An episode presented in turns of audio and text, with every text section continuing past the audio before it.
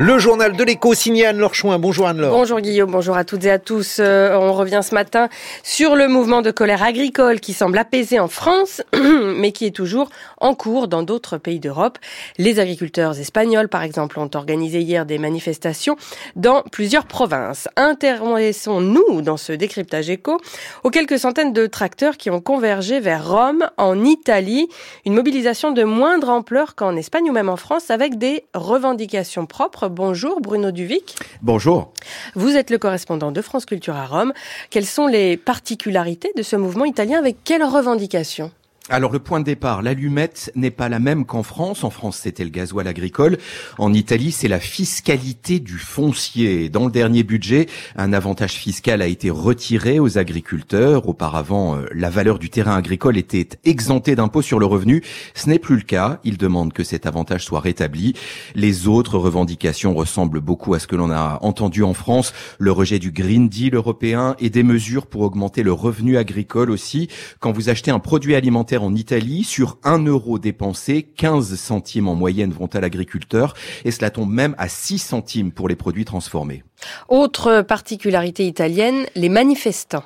Eh oui, l'équivalent de la FNSEA ne porte pas les manifestations. Ce sont des groupes autonomes qui affichent même une certaine méfiance vis-à-vis -vis des deux grandes centrales agricoles accusées d'être trop proches des pouvoirs, à Rome et à Bruxelles.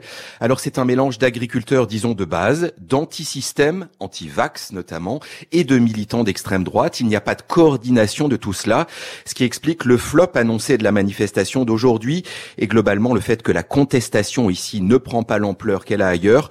1500 manifestants, 10 tracteurs devaient entrer dans Rome. Ce ne sera même pas ça. Il est question ce matin de quatre tracteurs. L'une des organisations les plus identifiées, qui s'appelle Redressement Agricole, a renoncé à entrer dans la ville. Sa principale revendication désormais est d'être reçue par le ministre de l'Agriculture. En effet. Et quelle réponse donne le gouvernement, Bruno?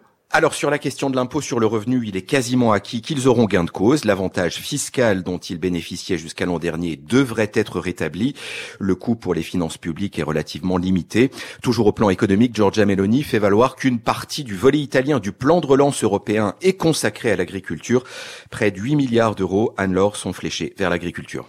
Mais pour l'essentiel, la réponse est politique. Oui, en fait, la question de fond, c'est comme ailleurs, celle du coût de la transition écologique. Je vous fais un tableau très rapide de l'agriculture italienne pour camper le décor. C'est la première agriculture européenne en valeur ajoutée. Elle est assez qualitative, donc il y a beaucoup d'appellations d'origine contrôlée. Les exploitations sont plus petites que la moyenne européenne, souvent individuelles ou familiales, un peu plus de bio qu'ailleurs. Et c'est une agriculture particulièrement exposée aux aléas climatiques. Les habitants d'Émilie-Romagne, où il y a eu des inondations monstres au printemps dernier, en savent quelque chose. Quelle transition écologique À quel coût On pensait que la campagne des européennes se jouerait sur le thème de l'immigration.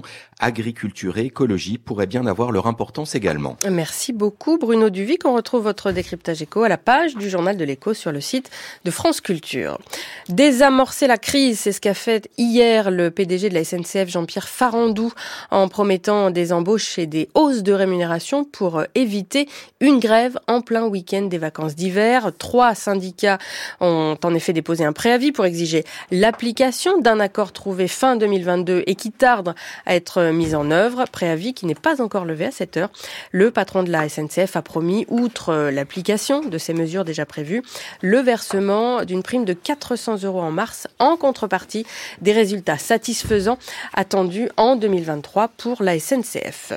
Le géant alimentaire mondial Mondelez, qui possède par exemple les marques Lu et Oreo ou les chocolats Milka et Toblerone, a décidé de fermer son usine à Château-Thierry dans l'Aisne, provoquant la colère des syndicats du site qui promettent de se battre contre ce projet. Ils jugent inacceptable cette décision au moment où Mondelez annonce un bénéfice net de 5 milliards de dollars.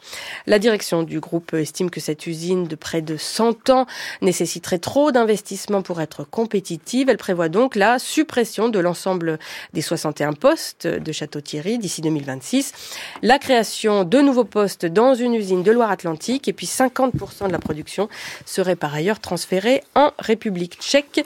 Pour l'anecdote, c'est dans l'usine de Château-Thierry que le biscuit Pépito avait été créé dans les années 60. Et puis la crise de l'immobilier en France a des effets sur l'ensemble des marchés d'équipement du logement, décoration, électroménager, meubles ou encore chaudières. C'est ce qu'indiquent plusieurs bilans présentés cette semaine. De fait, un projet immobilier sur trois a été reporté en 2023 et les chiffres de toutes ces filières autour du logement se sont dégradés l'année dernière également. Le marché de la décoration, par exemple, aura cédé 6,5% euh, en volume, en témoigne notamment la liquidation de la marque Habitat.